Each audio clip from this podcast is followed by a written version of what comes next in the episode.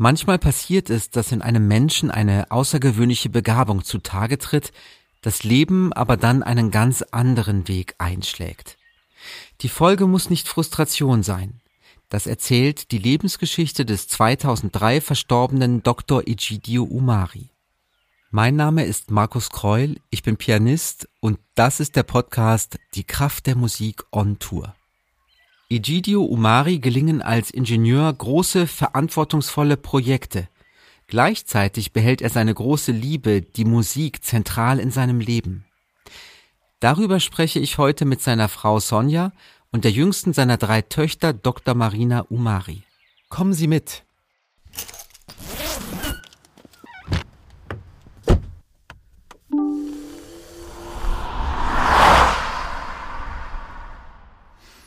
Liebe Sonja, liebe Marina, ich freue mich sehr, dass wir uns heute zu diesem Gespräch treffen können. Und Sonja, vielen Dank für deine Gastfreundschaft. Es macht mir Freude. Dass wir uns kennengelernt haben, hat ganz eindeutig mit der Kraft der Musik zu tun.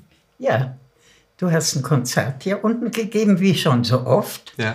Andere Konzerte gegeben wurden, aber nur das Mal hat es mich irgendwie angetippt. Und ich habe dich gefragt, ob dich ein Italiener, der nicht äh, beruflich Musiker ist, mhm. aber Musik geschrieben hat, ob dich das interessiert. Und die Antwort war ja. Wir haben uns dann ausgetauscht und sind sehr bald dann schon zu dir, Marina, gefahren, da du die Partituren deines Vaters aufbewahrst und auch manchmal daraus spielst. Genau. Und da bin ich dir eigentlich auch sehr dankbar, dass du angestoßen hast, weil es immer wieder eine Möglichkeit ist für mich, die ganzen Noten wieder rauszunehmen und mir das alles nochmal in Ruhe anzuschauen. Und das war damals ein Moment, wo ich dann nochmal die Zeit und die Lust hatte, alle Noten rauszunehmen und das alles vorzubereiten. Und das ist immer wieder bereichernd, auch für mich. Und man muss sich ja immer ein bisschen überwinden, bevor man solche Schritte macht. Und dafür bin ich dir auch schon mal sehr dankbar. Und ähm, ja. Was bedeutet es dir, dass du die Musik deines Vaters so um dich herum hast, so greifbar?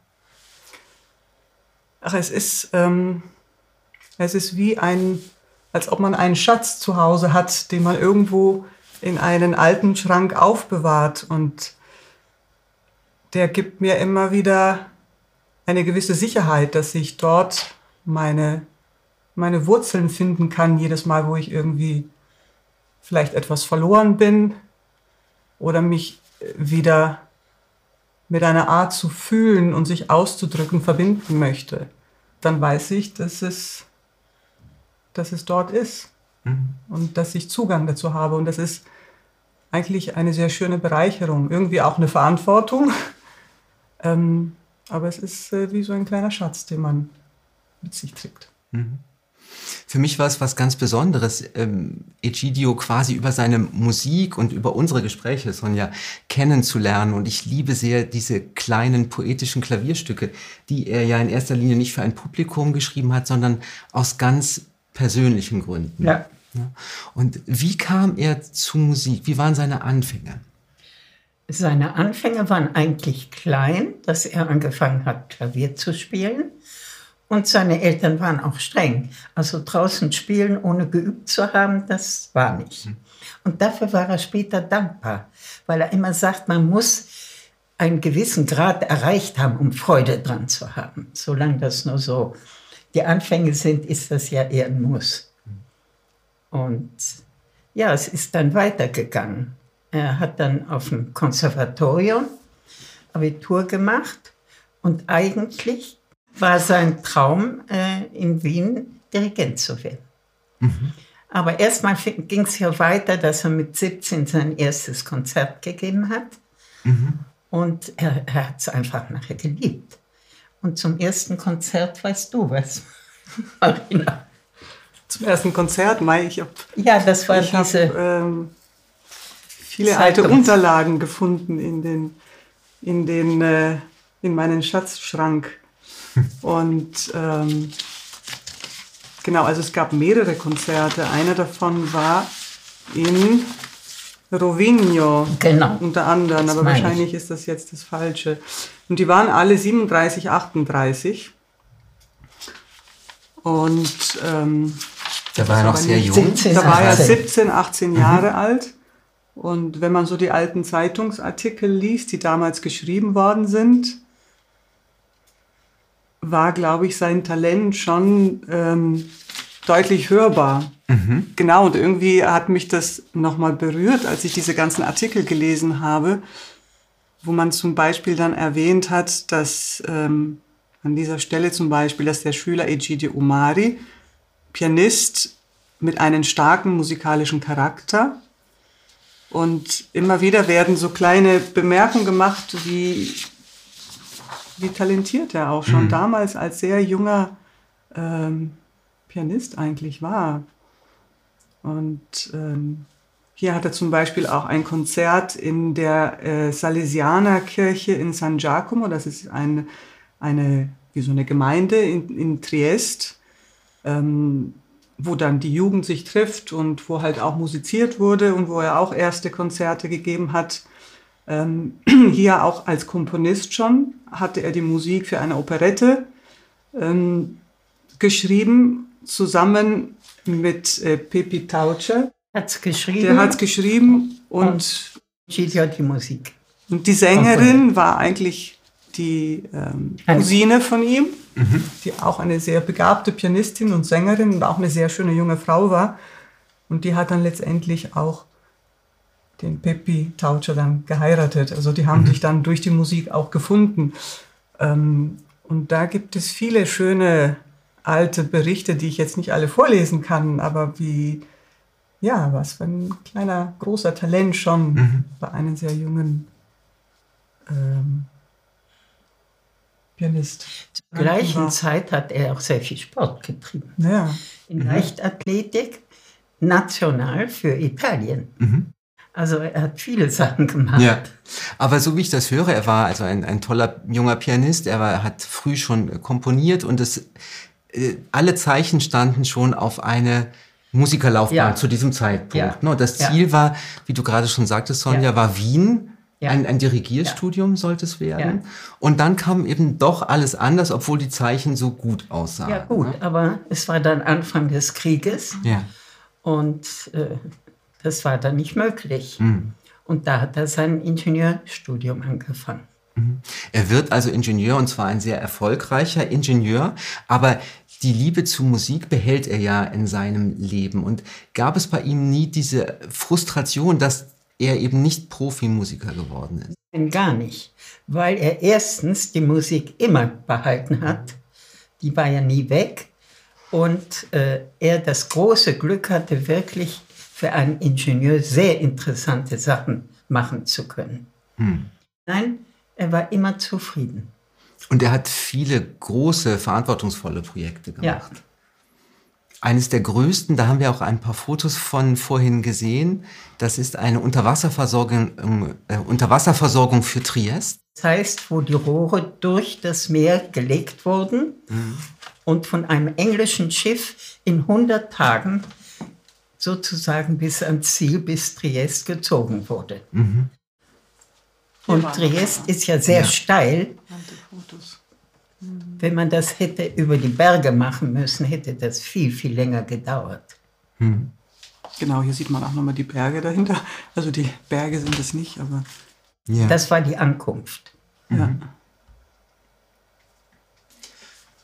Man kann es nur ahnen, aber wir wissen heute aus Studien, dass Musik Kreativität und ungewöhnliche Lösungsansätze fördert. Das ist vielleicht schon, dass die Musik auf seine Arbeit eine Auswirkung hatte. Wie sah das so aus? Sein, äh, wie hat er das zusammengebracht, seine Arbeit als Ingenieur und die Musik? Ich würde sagen, dass es ihm hauptsächlich die Kraft gegeben hat, alles zu machen. Mhm. Es war seine Kraftquelle. Mhm. Du hast mir mal erzählt, dass er, wenn es wichtige Entscheidungen gab, auch ja, gerne dann davor. Sich, dann hat er sich an den Flügel gesetzt und gespielt. Mhm. Egal was. Das konnte von leichter Musik zu Chopin oder seine Sachen sein, ganz unabhängig davon. Mhm. Marina, er muss ein eindrucksvoller Vater gewesen sein, ein sehr erfolgreicher Ingenieur, ein wunderbarer Musiker. Wie hast du ihn als Kind erlebt? Also es war ähm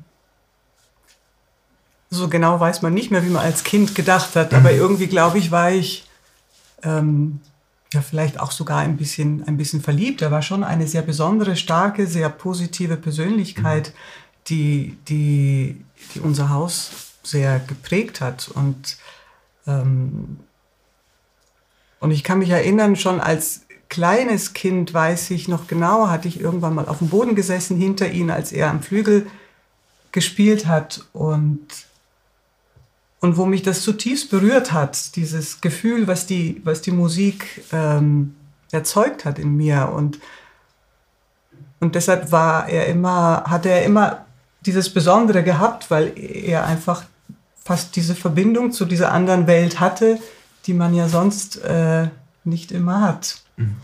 Und deshalb war das, glaube ich, schon auch sehr was Positives. Je nachdem, in welchem Alter man dann ist, ähm, hat man sich vielleicht, war man eher etwas verliebt oder manchmal war man vielleicht auch dann rebellisch, wo man dann teilweise zusammengespielt hat oder vielleicht was anderes machen wollte. Also ich denke mal, in jeder Lebensphase hat man eine andere Beziehung. Aber auch gerade dann, auch in, in den späteren Jahren, wo man dann vielleicht auch sowas aktiv gesucht hat oder noch versucht hat, ähm, sowas in der Richtung aufzubauen und die Verbindung, die dort entstanden ist, war, war immer sehr, sehr bereichernd und äh, positiv. War schlicht die Musik in unserem Haus. Ja, er, er, er war, ich meine, als wir das vorher angesprochen haben, dass er nach Wien die, dieses die, Dirigieren, das hat er auf seiner ganz eigenen Weise auch in der Familie gemacht. Also er hat uns schon auch irgendwo dirigiert und es gibt natürlich Zeiten, wo man das als junges Mädchen vielleicht nicht möchte.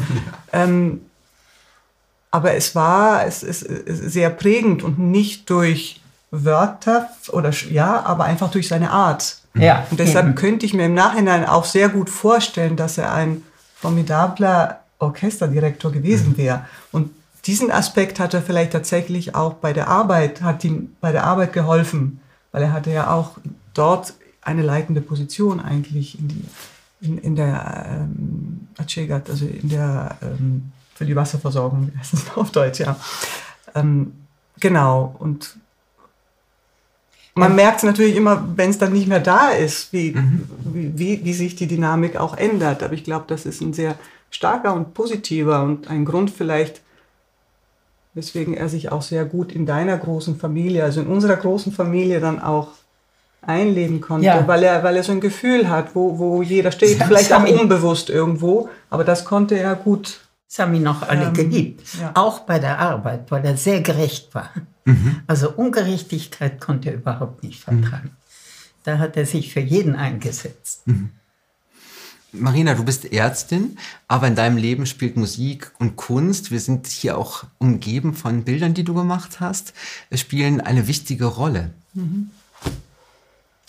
Ja, es ist, ähm, also die, dieser, die, die, die zwei Welten sozusagen der, der Technik, er war ja auch Ingenieur und, und der Kunst, haben mich und auch meine Schwester Tanja eigentlich immer mitgeprägt. Und ähm, gut, ich habe mich dann für Medizin entschlossen und es hat sehr lange gedauert, glaube ich, bis ich diesen künstlerischen Aspekt auch in der Arbeit erleben konnte. Also in dem Sinne waren die ersten Jahre eher schwierig und dann habe ich eher für mich einfach Musik gespielt zu Hause oder ähm, gemalt als Ausdrucksform. Und vielleicht erst viele Jahre später, wo man so ein bisschen die Technik in der Medizin gelernt hat und ein bisschen besser meistert, dass man dann auch mehr einen künstlerischen Aspekt mit hineinnehmen mhm. kann, was die ähm, Einfühlungsvermögen, die Kommunikation, äh, Verständnis und vielleicht auch noch mal intensiver, nachdem ich äh, Osteopathie noch sozusagen als Nebenzweig noch mal mitgelernt habe, wo dieser Aspekt eigentlich eher gefordert wird, das Fühlen. In der Medizin muss man ja eher mhm. bei den Gedanken, bei der, äh, bei der Wissenschaft bleiben. In der Osteopathie ist erstmal eigentlich die Kunst gefragt und das so langsam nach vielen Jahren und jetzt doch einige graue Haare schon, schaffe ich es langsam, diese zwei Welten auch miteinander oder ineinander fließen zu lassen und, ähm, und daraus auch zu schöpfen. Mhm. Ja. Mhm. Ähm, Egidio hatte als Ingenieur ja, wie wir schon gehört haben, wirklich große Projekte geleitet und da lag eine Menge Verantwortung auf seinen Schultern und er konnte natürlich nicht äh, immer komponieren. Es gab auch mal eine Phase, wo er Klar, nicht wo komponierte. So, ne? Genau, wo er so viel arbeiten musste, dass mhm. gar keine Luft mehr war. Genau, und dann gibt es aber ein Stück äh, von 1978, das markiert sozusagen den Wiederbeginn des Komponierens weil er da beruflich gewechselt hat. Mhm. Da ist er von Triest weggegangen und hat für Deutschland, sprich Ruhrgas, gearbeitet und dafür musste er in Mailand sein. Und da hat er sich ein Zimmer genommen. Wir sind in Triest geblieben. Er war immer ein verlängertes Wochenende da. Und da hat er sich ein äh, Klavier geliehen. Und da hat er, hat er Zeit gehabt und kam immer nach Hause mit neuen Stücken. Und eines dieser Stücke, eine Improvisation, wollen wir hören. Und Marina, dein Vater hat auch etwas über diese, diesen Zeitpunkt, wo er wieder beginnt zu komponieren, gesagt. Warte, das muss ich aber leider vorlesen. Ja, gerne. ähm, genau, also es war 1978, genau. Genau. Und er selber in seinen Worten hat gesagt, dass diese Stücke eine Wiederaufnahme bedeuten des Komponierens in einem reiferen Stadium und mit einem gewissen, fast melancholischen Zaudern verbunden.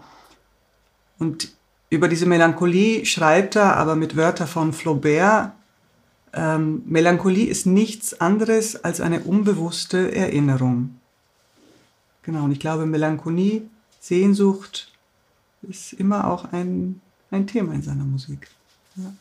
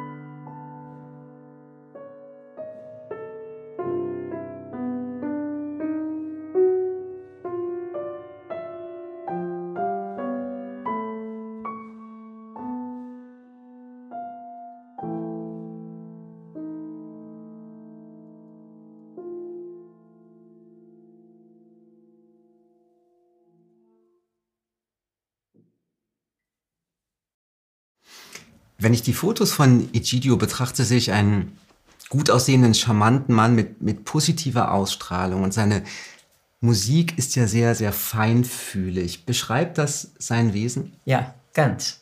Hm. Wirklich, er war. Äh, deswegen konnte ich auch mit der großen Familie, die er nicht unbedingt brauchte, so gut, weil es sich da richten konnte. Das heißt also, Egidio, das hattest du mir erzählt, ist als Einzelkind aufgewachsen und ja, du kommst genau. aus einer großen Familie. Ja, ich meine, wir waren gar nicht so viel. Ja. Wir waren zu dritt, aber inzwischen, ich kann dir mal ein Foto zeigen, Gerne. das ist eine nicht endende Reihe. aber apropos Familie, er hat ein Stück geschrieben, Sehnsucht. Das schreibt er, als ihm klar wird, seine Töchter sind erwachsen geworden und werden bald eigene Wege gehen. Genau. Ja, ich glaube, er war, es war nicht leicht für ihn, vielleicht gerade auch als italienischer Vater, der seine Töchter sehr geliebt hat und sehr verbunden war, sie sozusagen in die Ferne gehen zu lassen. Und nun bin ich gerade auch nach Deutschland dann zum Studium gezogen und Tanja ist auch davor, auch noch vor dem Studium hat sie ein Praktikum in Deutschland gemacht. Und dann hat er uns auch immer wieder besucht, oder mich oder Tanja, je nachdem. Und, dann gab es immer den Abschiedsmoment. Und das ähm, ist gar nicht so einfach, die Töchter in die Ferne zu lassen. Ähm, und wir haben uns dann auch gerade später auch viel über die Sehnsucht unterhalten. Und ich glaube, er hat mir auch da sicherlich weitergeholfen. Und er hatte halt immer auch dieses sehr positive, ähm, sogar über Sehnsucht, was manchmal vielleicht auch trauriger oder etwas schwermütiger sein kann, hatte er sicherlich auch durch seine äh, so künstlerische Seite einfach die Möglichkeit, das auch in etwas Positiven zu verwandeln und daraus letztendlich auch viele seiner Kompositionen äh, wachsen zu lassen. Und er selber hat, hat immer sehr, also er hat über Gefühle nicht in persönlichen Wörtern gesprochen, sondern hat sich so ein bisschen die Wörter selber von anderen großen Dichtern oder Philosophen geraubt und, und hat immer diese Proverbi, ich weiß nicht, wie man es auf, auf Deutsch sind, so Proverbi. ähm, und, und mit denen hat er sich sozusagen ausgedrückt, was solche tiefe Gefühle angeht, wie zum Beispiel jetzt über die Sehnsucht. Hat er auch zu diesem Stück, Stück selber geschrieben, Melancholie ist das Glück, traurig zu sein. Eigentlich von Victor Hugo. Und genau, und das entspricht eigentlich so seinem Wesen. Es ist zwar melancholisch, aber es ist, es ist schön. Es, ist, es, es hat auch was, was Positives. Ja, es kann immer. was daraus entstehen. Ähm, genau. Dieses Stück Sehnsucht hören wir uns jetzt an und wir haben alle diese Stücke bereits gestern bei mir daheim eingespielt.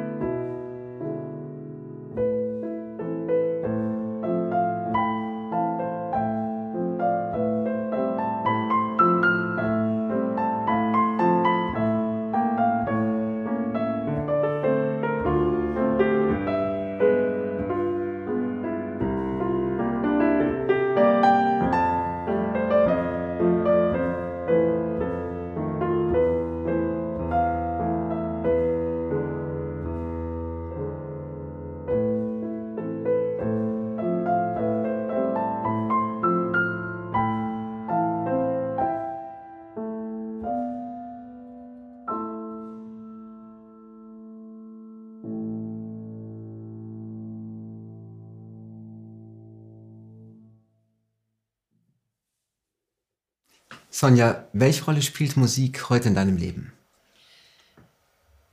Ich liebe sie äh, und ich, es gibt mir sehr viel. Aber ich muss eine Sache ganz ehrlich gestehen. Mhm. Wie Itidio nicht mehr da war, habe ich eine ganze Weile keine Musik hören können.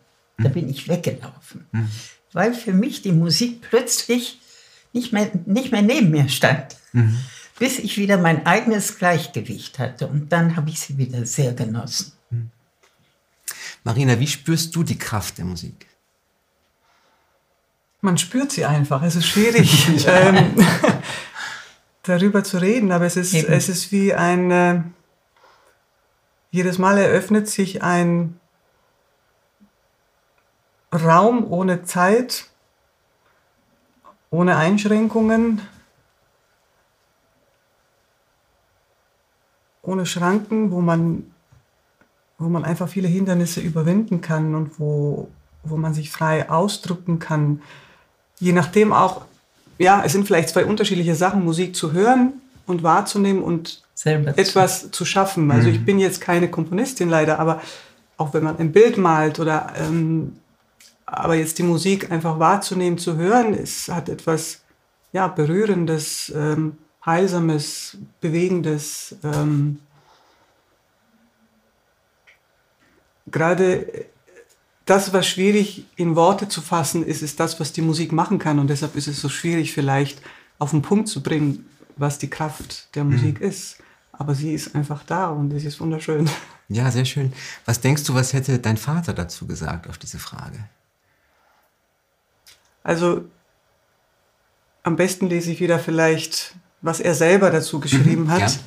Ja. Ähm, aber ich würde ihn gerne heute nochmal fragen, was er darüber denkt. Aber gerade als er die CD äh, vorbereitet hat, hat er die Sphäre der Musik, hat er geschrieben, ist das Gefühl und nicht der Gedanke. Und das kann ich mir eigentlich gut vorstellen, weil er jetzt sicherlich auch ein Mensch war, der nicht über Gefühle vielleicht viel gesprochen hat, aber sie durch die Musik mitgeteilt hat. Und dann hat er geschrieben, für mich ist es in allen Lebensbereichen eine tief empfundene Art der Mitteilung. Das gilt für mein ganzes Leben so für meine, so, äh, sowie für meine Arbeit als Ingenieur. Und dafür bin ich sehr dankbar. Genau, also dieses gerade auch als, und irgendwie sehe ich ihn auch als Komponist auch. Er hat nicht nur gespielt, er hatte wirklich seinen eigenen, ähm, seinen eigenen Ton, seinen eigenen, äh, seine eigene Art zu spielen und sich, und das war sicherlich ein, eine wichtige Weise, sich der Welt mitzuteilen und sich auszudrücken. Heute ist der 30. Januar, der Tag, an dem wir diesen Podcast aufzeichnen. Und das ist wenige Tage von einem wichtigen Datum entfernt. Ja, das war sein Geburtstag. Und das Tolle bei dir ist, wie du dich als erstmal Fremder in diesen Mann, Komponisten, Musiker, Ingenieur und Menschen eingefühlt hast. Und das bringt eigentlich nur die Musik fertig. Mhm. Das stimmt. Da kommen wir wieder zur Kraft der Musik, über die ja. wir uns auch ja. kennengelernt haben. Genau. Wunderschön. Und lasst uns jetzt einen kleinen musikalischen Geburtstagsgruß zum 27. Januar noch genau. durch Zeit und Raum schicken mit einem Walzer aus seiner Feder. Gerne. Ich danke euch beiden sehr für dieses schöne Gespräch. Vielen Dank, Markus. Danke. Vielen Dank.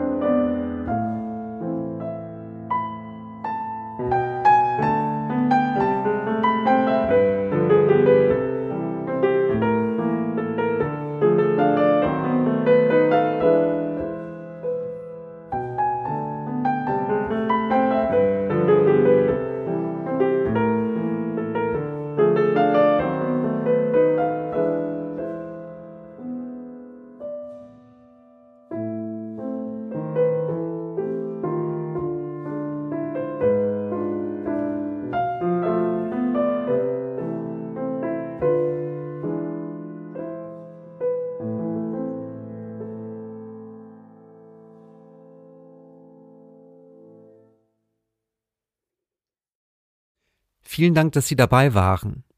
Die Videos zu dieser und allen weiteren Folgen finden Sie unter www.diekraftdermusik.com. Bleiben Sie gesund und bunt.